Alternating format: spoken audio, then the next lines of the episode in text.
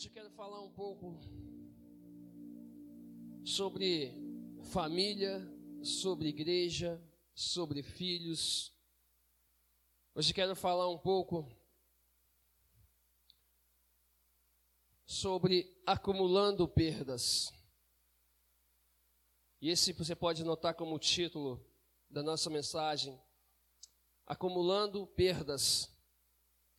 Lucas capítulo 15, o verso 8, vai falar o seguinte: Ou qual a mulher que tendo dez dracmas, se perder uma dracma, não acende a candeia e varre a casa e busca com diligência até achar.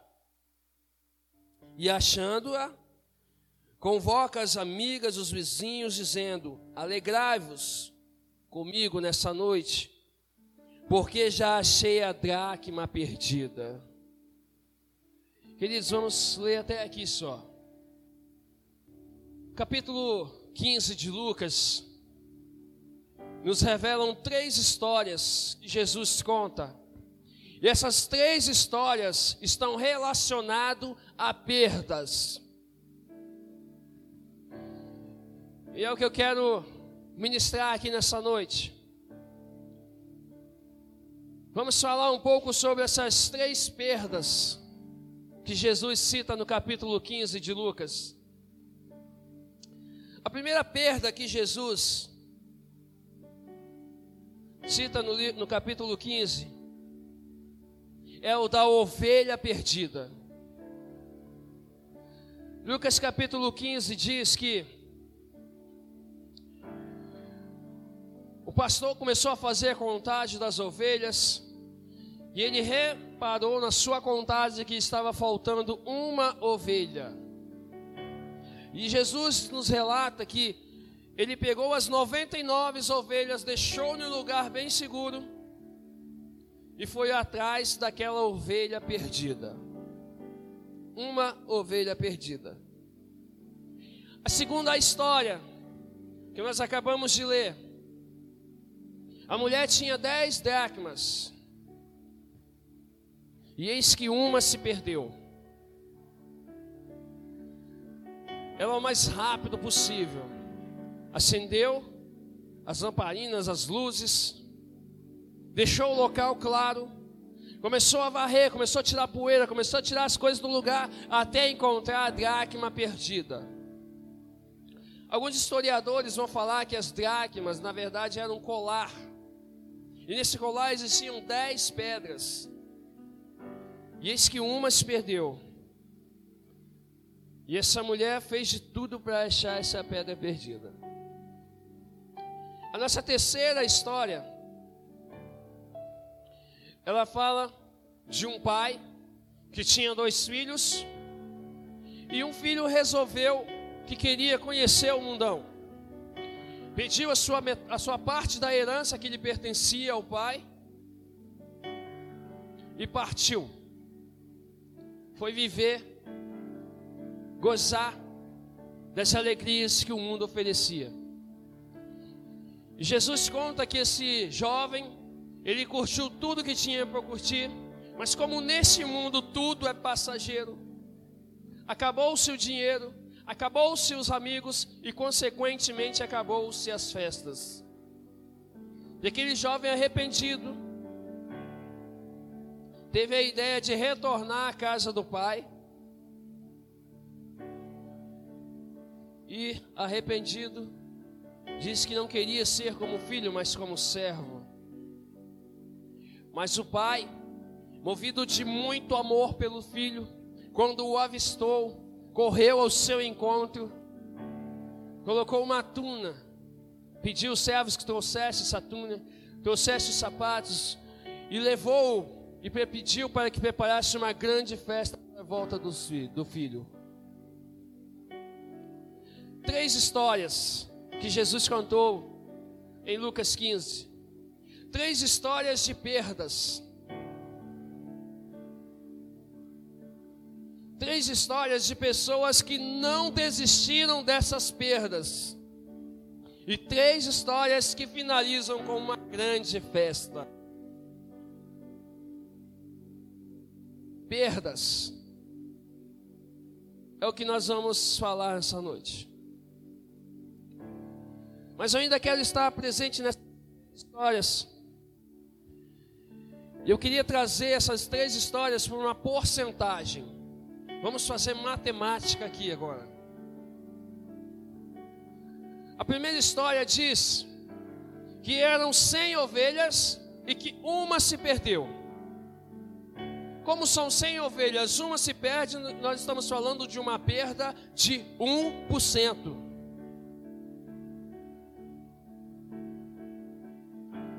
Um por cento de perda.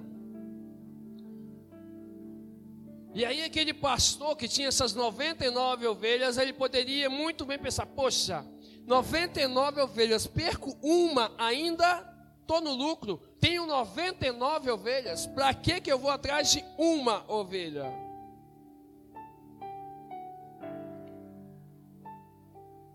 Mas ele não se conformou com a perda dessa ovelha e foi atrás, deixou as 99 bem segura e foi atrás dessa ovelha perdida. A segunda história nos conta de uma mulher que tinha 10 dracmas e perdeu uma. Trazendo isso em porcentagem, ela perdeu 10%. Ela também poderia pensar da seguinte forma: tenho 10 dracmas, pô, perdi uma, ainda restam 9 para mim. Qual diferença vai fazer se eu for 9, 10? Qual a diferença? É uma só. Não precisa de tanta importância. Mas ela também fez de tudo para ir atrás dessa dracma perdida. Quando nós partimos para a terceira história, nós já mudamos um pouco o quadro. Nós estamos falando de um pai que tinha dois filhos. Um filho se perdeu. Ou seja, uma perda de 50%. 50% já é uma perda notável, né? Imaginamos aqui que nós tenhamos 70 pessoas nesta igreja como membros dessa igreja. E que todas as 70, 70 pessoas viessem, 70 não, que as 69 pessoas viessem e uma pessoa faltasse. A gente olharia para o tamanho dessa igreja, é claro, e vamos.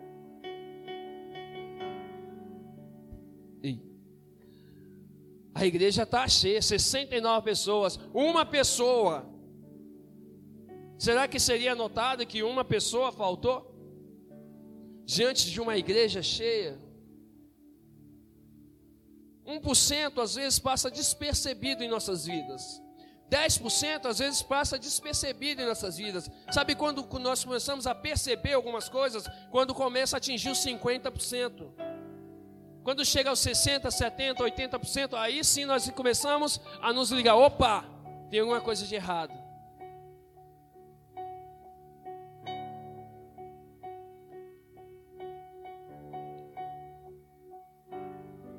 Uma coisa incomum nessas pessoas citadas por Jesus é que independente de quantos se perderam, não importa para eles, todos são importantes. Seja 1%, seja 10% ou seja 50%. Todos são importantes na casa do Pai.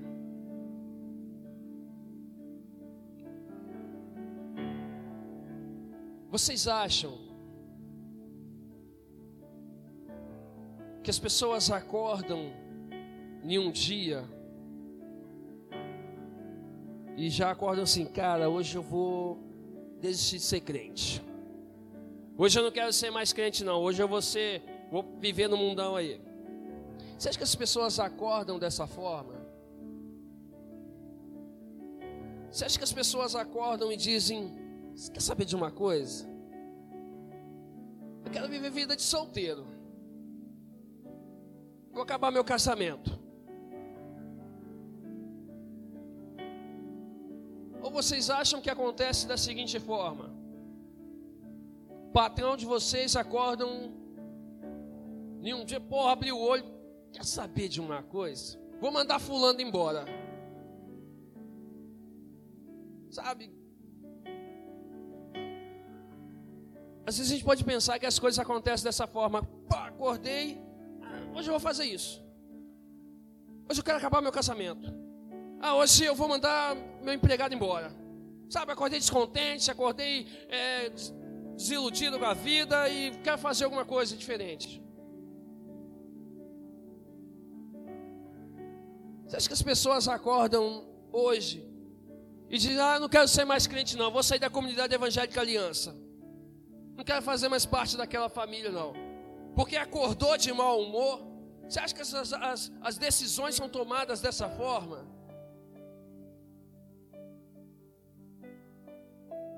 Eu, particularmente, não conheço ninguém que um dia acordou com o pé esquerdo, como diz, e decidiu que não queria mais algo. Sabe por quê? Porque na verdade, as pessoas elas vão acumulando perdas, acumulando perdas no seu dia a dia.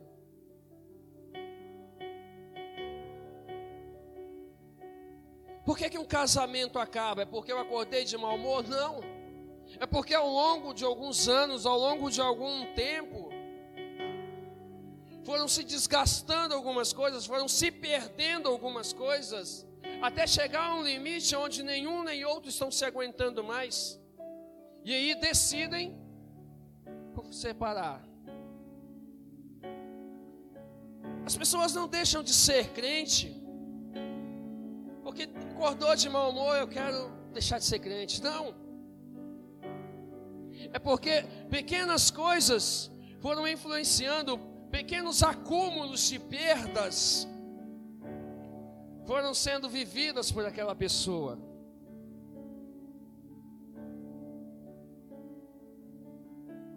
Ninguém, queridos, ninguém acorda de mau humor e diz: Hoje eu não quero isso. Quando alguém decide que não quer alguma coisa, é porque já vem minando algumas coisas sobre a vida dela, sobre o casamento, sobre a vida espiritual. Se algum dia o patrão te mandar embora, é porque você tem acumulado algumas coisas dentro da empresa que não tem agradado.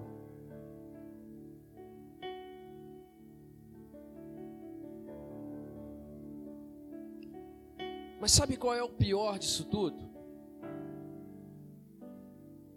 É que quando nós começamos uma caminhada errada, ou começamos a praticar algo errado, enquanto isso está no início, nós não nos atentamos. Você quer uma coisa? Como é que as pessoas deixam de ser crentes? Por que, que o mundo começa a invadir a vida das pessoas? Digamos que eu sou um cara que leio a Bíblia e estou ali três capítulos por dia e fervorosamente e aquela chama ardendo dentro de mim. Mas um belo dia, um dia chuvoso, pleno sábado, ou domingo, ou feriado amanhã, glória a Deus. E aí aquele friozinho, você lê a Bíblia todo dia de manhã, você se lê vai para sua varanda e começa a ler a palavra e começa a arder a chama. Mas nesse dia você está frio, vou ficar aqui na cama mais um pouquinho. E aí você acorda mais tarde um pouquinho e você começa a ler a Bíblia, em vez de ler três capítulos, você lê dois capítulos. Dois capítulos não faz diferença, né? Eu leio três, dois, não tem muita diferença. Mas amanhã está mais frio ainda. E aí eu fico mais preguiçoso ainda. E aí eu acordo mais tarde ainda. E aí as coisas apertam. Porque a gente tem algumas obrigações para fazer. Ah, quer saber de uma coisa? Eu já vou ler só um capítulo.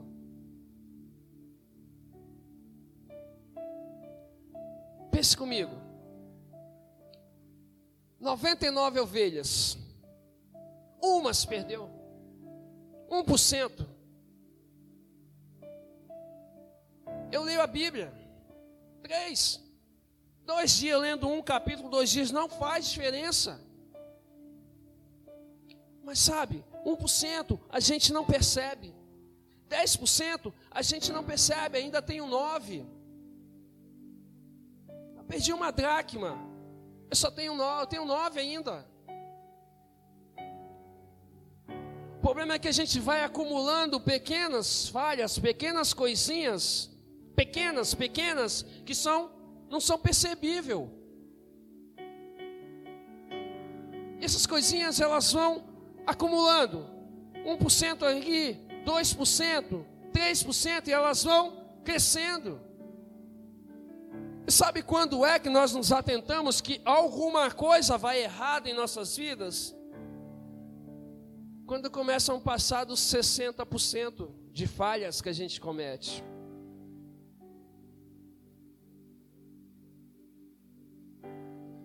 Infelizmente, enquanto o acúmulo de perda está pequeno, elas passam despercebidas no nosso dia a dia.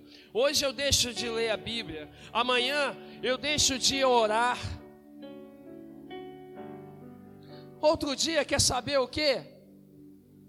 Estou cansado, cheguei cansado do serviço. É melhor ficar em casa hoje. Estou esgotado. Cheguei sete horas, o culto é sete e meia. Não vai dar tempo. E aí, eu deixo de ir no culto hoje. Semana que vem acontece um outro imprevisto e caramba, não vou poder ir de novo. E assim se acumulam as perdas em nosso coração. E com o passar do tempo, eu começo a vir à igreja e já não senti mais a presença de Deus. Aquele fogo que antes ardia no meu coração, agora é apenas uma brasa que está se apagando.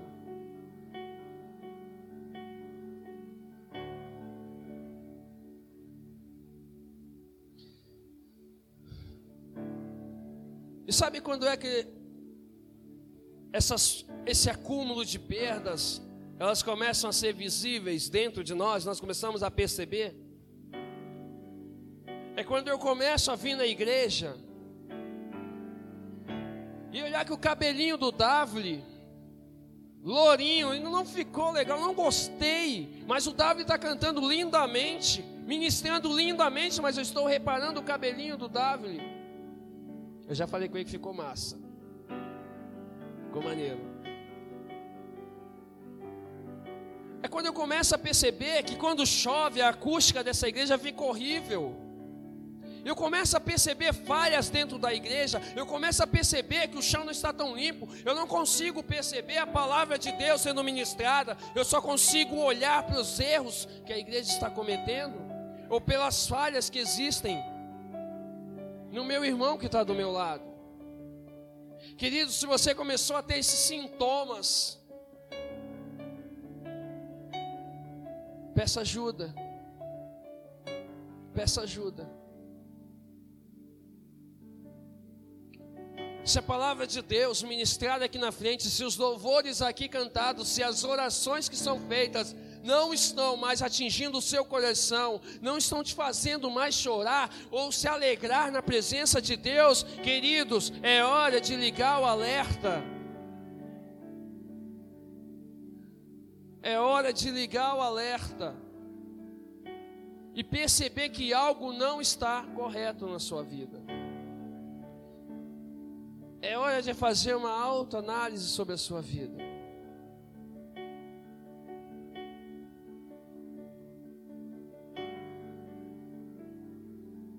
Infelizmente, as pequenas perdas, elas não ativam as nossas antenas para ficar ligado no que vai acontecer lá na frente. Sabe que o que se perde hoje de pequeno, lá na frente esse troço vai crescendo. Essa perda ela vai se tornando grande demais. E para alguns, infelizmente, amados, não se consegue retornar.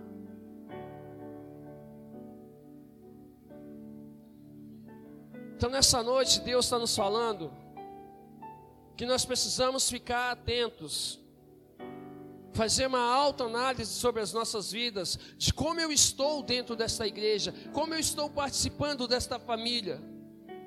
Algo se perdeu dentro de mim ou eu continuo sendo fervoroso na presença do Senhor?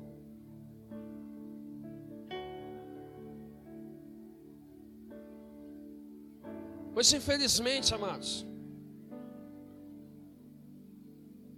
quando você tem um certo grupo, um certo número de pessoas, quando uma pessoa se perde, às vezes as pessoas não se preocupam em ir atrás, não se preocupam em, orar, em buscá-la.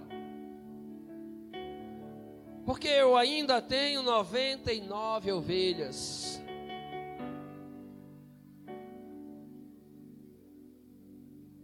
Que nós sejamos como esse pastor, que dependente da porcentagem a qual estava, se era um, se era dois, ele foi atrás, resgatou.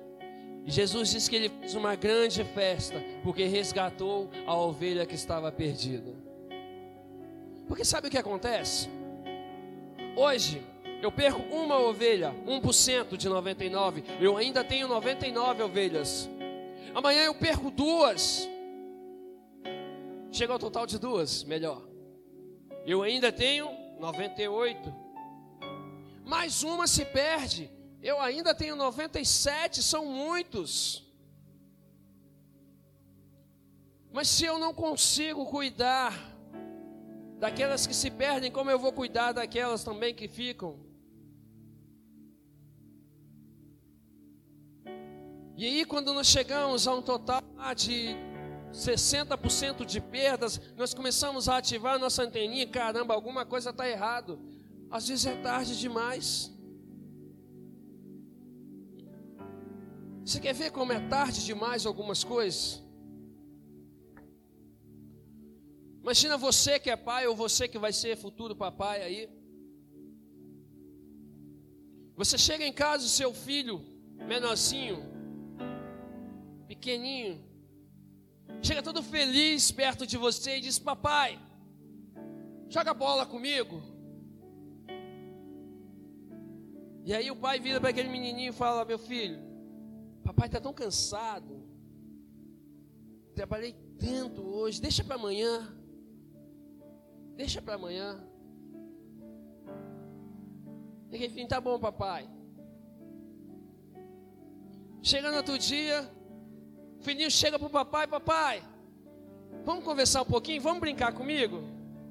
Ô filhão, tem tanta coisa para resolver. Vou deixar para depois, depois papai brinca com você. E sabe, pequenas perdas. Não que aquele pai não esteja cansado, realmente ele poderia estar cansado nesse dia. Mas devemos ficar atentos às pequenas perdas. Sabe por quê? O menininho daquele tamanho e as respostas do pai naquele momento não fazem diferença, talvez ali naquele momento. Mas sabe quando é que o pai vai perceber que as pequenas perdas que ele teve lá atrás deram grandes resultados lá na frente? Sabe quando? Quando o menino dele estiver com uns 15, 16 anos. E ele chegar para o filho dele: Filho, vamos dar uma volta comigo? Vamos dar uma saída aí? E ele olhar bem nos olhos do pai dele e falar: Pai, estou afim não. Vai ser sozinho.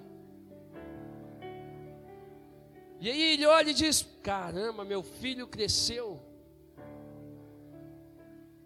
E é uma perda irreparável, porque se perdeu uma infância toda, porque eu estava mais preocupado com algum e não dei valor à minha família, ao meu filho. Então, pequenas atitudes que resultam em grandes resultados, não naquele momento, mas no futuro. Por isso que hoje é dia de refletir no que estamos fazendo. Você lembra do seu namoro? Quando você começou a namorar com a sua gata que está do seu lado aí? Não é fervoroso? A gente não diz eu te amo. A gente não abraça com gosto mesmo. Dá aquele aperto gostoso. E aí quando a gente se casa, algumas coisas não vão mudando com o tempo. por quê? Nossa, eu tenho que trazer o pão de cada dia para dentro de casa. Eu preciso trabalhar para sustentar essa família. Eu preciso dar o melhor para o meu filho. Eu preciso dar o melhor para minha esposa. E aí a gente vai se preocupando com coisas materiais que a gente precisa trazer para dentro de casa e deixa o principal, que é continuar aquele amor fervoroso lá do namoro. Outras coisas vão invadindo o meio familiar. São perdas, queridos, que naquele momento não fazem diferença, mas ao longo dos anos, você vai ter um casamento frio, você vai ter filhos distanciados, e aí, quando você se tocar das coisas, estará tarde demais.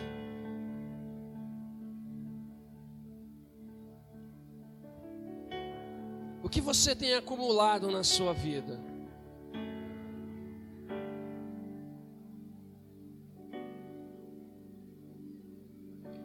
Você tem buscado na sua vida?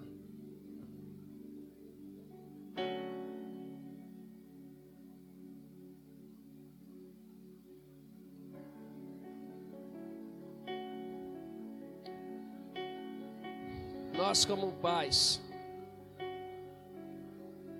hoje Deus está nos dando a oportunidade de pensarmos um pouco.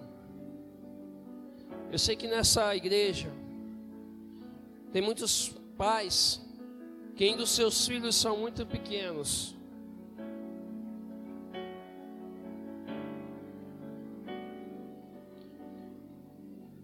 E que se nós fizermos uma alta análise de nós como pais ou como maridos, o que nós estamos fazendo? O que nós estamos acumulando? O que nós estamos plantando no dia de hoje para colher no futuro?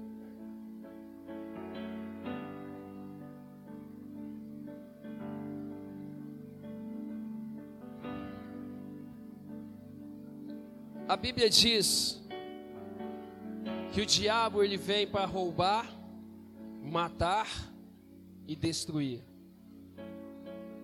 Esses sintomas a qual eu estou citando, essas perdas, nada mais é do que o diabo tentando roubar a sua família, roubar o convívio com a tua igreja, roubar o convívio com o teu filho, Porque o diabo ele vai se alimentando dos acúmulos errados que nós temos feito.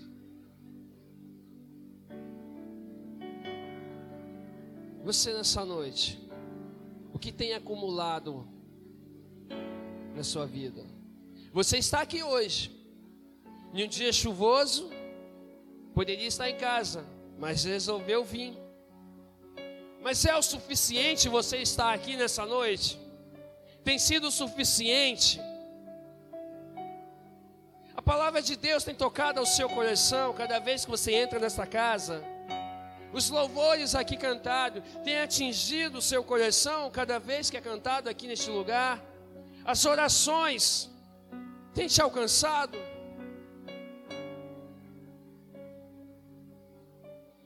Sabe qual é os nossos problemas? É que quando os problemas estão em 1%, nós não nos preocupamos.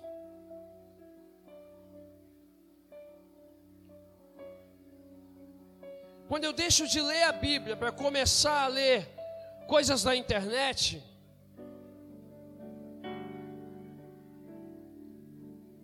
não, é só uma coisinha que eu vou ler, é só uma matériazinha.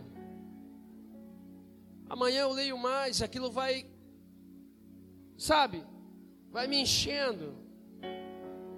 Quando eu ver, eu estou lendo mais artigos do que a palavra de Deus. Quando eu não começo a alimentar o meu amor dentro do meu casamento, As pessoas de fora do meu casamento, elas começam a se tornar mais importantes do que as pessoas que estão dentro do casamento. Até então, a gente não percebe que isso pode nos prejudicar. Mas quando a gente vê que o nosso interesse está indo além do que devia, que o nosso compromisso com Deus está indo além, aliás, com o mundo, está indo além do que deveria, e aí que nós começamos a nos atentar, quando a palavra de Deus já não faz mais efeito dentro de nós, quando a oração do irmão já não tem mais efeito em nós, nós começamos a ligar o alerta, dizendo: epa, tem alguma coisa errada. Por que esperar tanto? Se eu posso eliminar isso lá no começo. Por que esperar chegar a um certo porcentagem acima, 70, 80, para ligar o alerta? Sendo que esse alerta tem que ser ligado lá no início, quando eu ver que não estou lendo mais a palavra, que eu não estou mais servindo a Deus como deveria. Esse alerta tem que ser ligado ali no início. O nosso mal é que a gente quer pedir ajuda depois de algo consumado, depois do erro cometido, aí a gente quer pedir ajuda. Mas enquanto a gente está no desejo, na vontade, nós não abrimos nossa boca para pedir ajuda. Eu resisto, eu sou forte.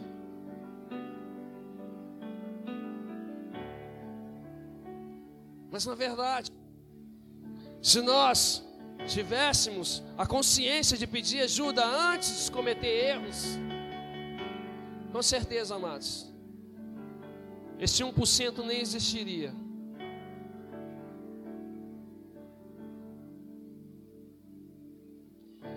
Quarta-feira, a gente tem um encontro aqui com os líderes de célula. E essa quarta foi demais, cara.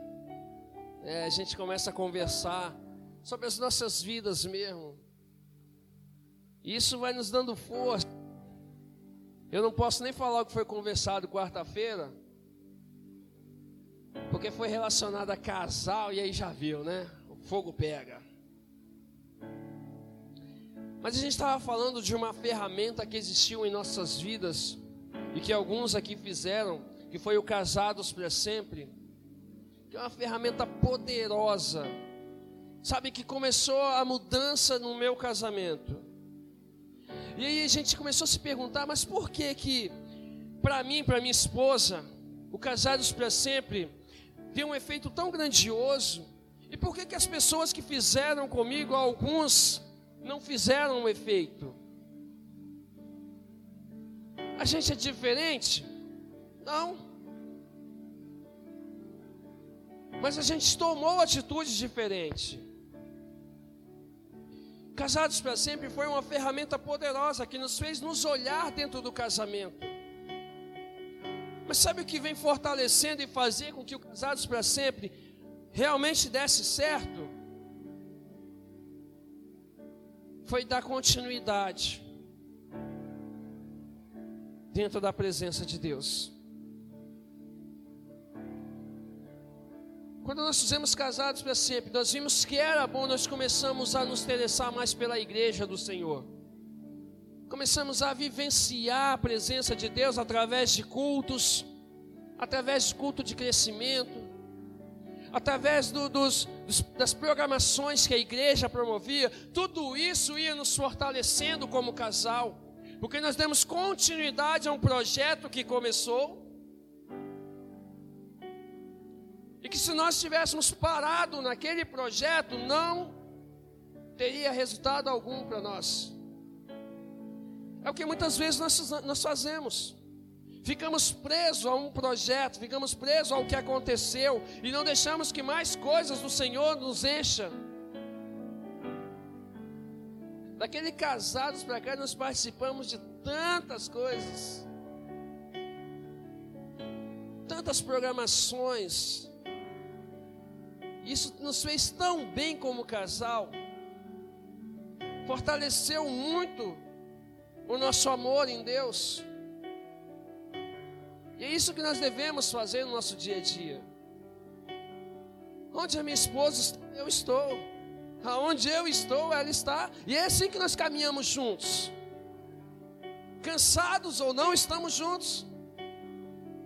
Porque eu sei que dessa forma eu não vou começar a acumular perdas, tanto no meu casamento como na vida cristã.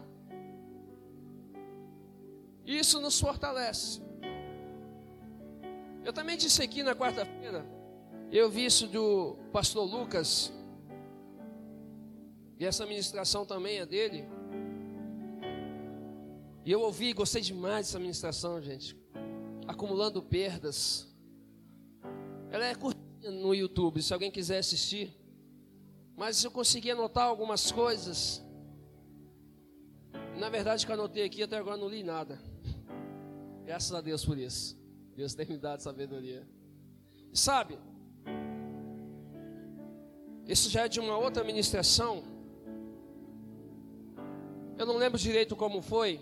Eu sei que eu acho que foi postado alguma coisa assim. Se você lembra, todas as ministrações que seu pastor prega na tua igreja. Eu tomando essa pergunta para mim, eu falei, eu não lembro direito nem o que ele ministrou domingo passado. E aí alguns comentários das pessoas perguntaram, mas o que, que adianta estar dentro de uma igreja então, se você não consegue guardar as mensagens que o seu pastor prega? Que adianta dentro de uma igreja se você não consegue lembrar as ministrações que as pessoas ministram na tua igreja? Teve uma pessoa muito sábia que ela respondeu nos comentários. E eu vou trazer como se fosse eu e minha esposa. Somos casados há 17 anos. Se você me perguntar qual foi o prato que minha esposa fez no dia do meu aniversário, eu não vou saber. Se me perguntar o que ela fez de comida na terça-feira, eu não vou saber. Se me perguntar no Natal o que, que comemos, não vou saber. Eu não lembro o que minha esposa fez. Nós estamos 17 anos juntos. E eu não lembro quantas refeições a minha esposa fez e que tipo de refeições ela fez em 17 anos. E para cada data especial.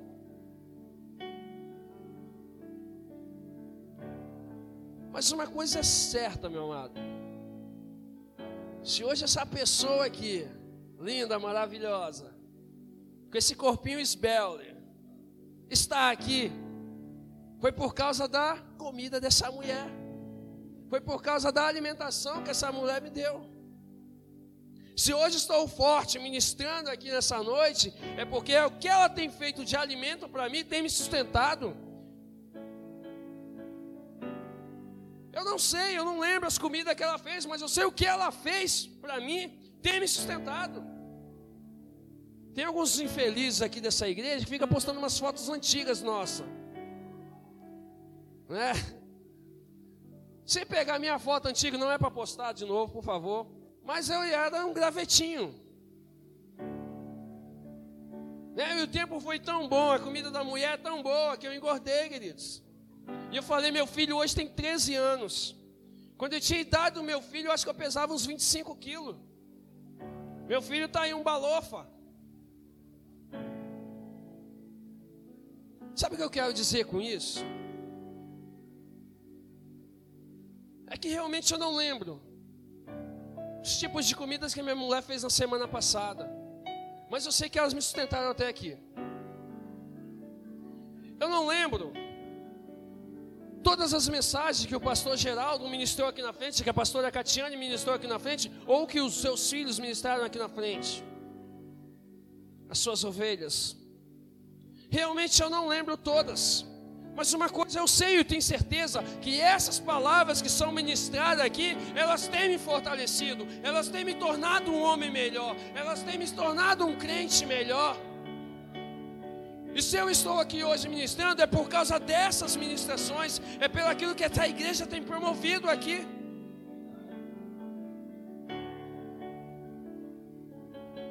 Sabe, o Senhor é maravilhoso com a gente, amados. A gente não precisa lembrar de tudo, a gente só precisa viver cada dia. E sabendo que aquilo que comemos ontem, aquilo que fomos alimentados ontem, está nos fortalecendo nos dias de hoje.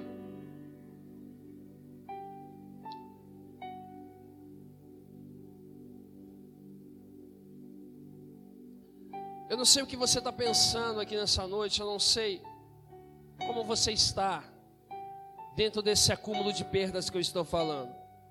Eu não sei se seu casamento está legal, eu não sei se o convívio com seus filhos hoje está normal, eu não sei se o convívio dentro dessa igreja com o Senhor está legal.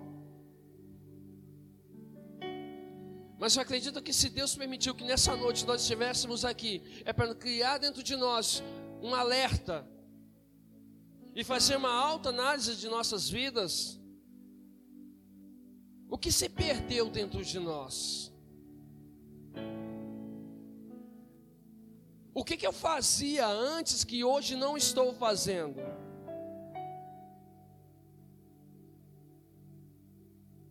Qual era o meu papel aqui dentro dessa casa que hoje não estou cumprindo? Qual é o meu chamado que um dia eu abandonei?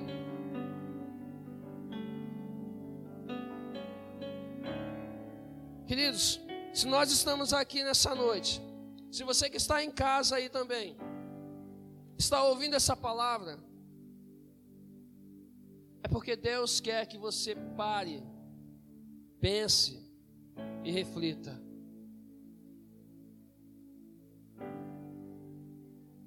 O que está se perdendo dentro de mim?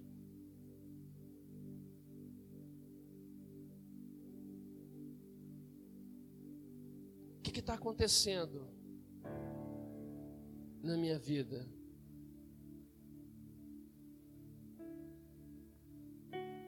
Como eu consigo voltar a ser aquela pessoa alegre na presença de Deus. Não espere, queridos, sabe, algo se tornar gigante para poder pedir ajuda. Essa é família, aliança. E se você está passando por algum desejo que não é teu, peça ajuda. Peça ajuda. Se você não está conseguindo mais orar como você orava antes, peça ajuda. Se a palavra de Deus já não tem mais efeito na sua vida, peça ajuda. Somos uma família. Você também pede ajuda.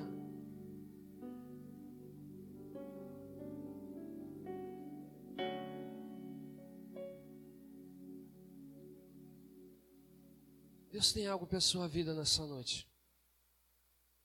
O que nós queremos nessa noite é que o Senhor possa abrir os teus olhos e os teus ouvidos, para que você perceba que há um grande amor do Senhor para com você.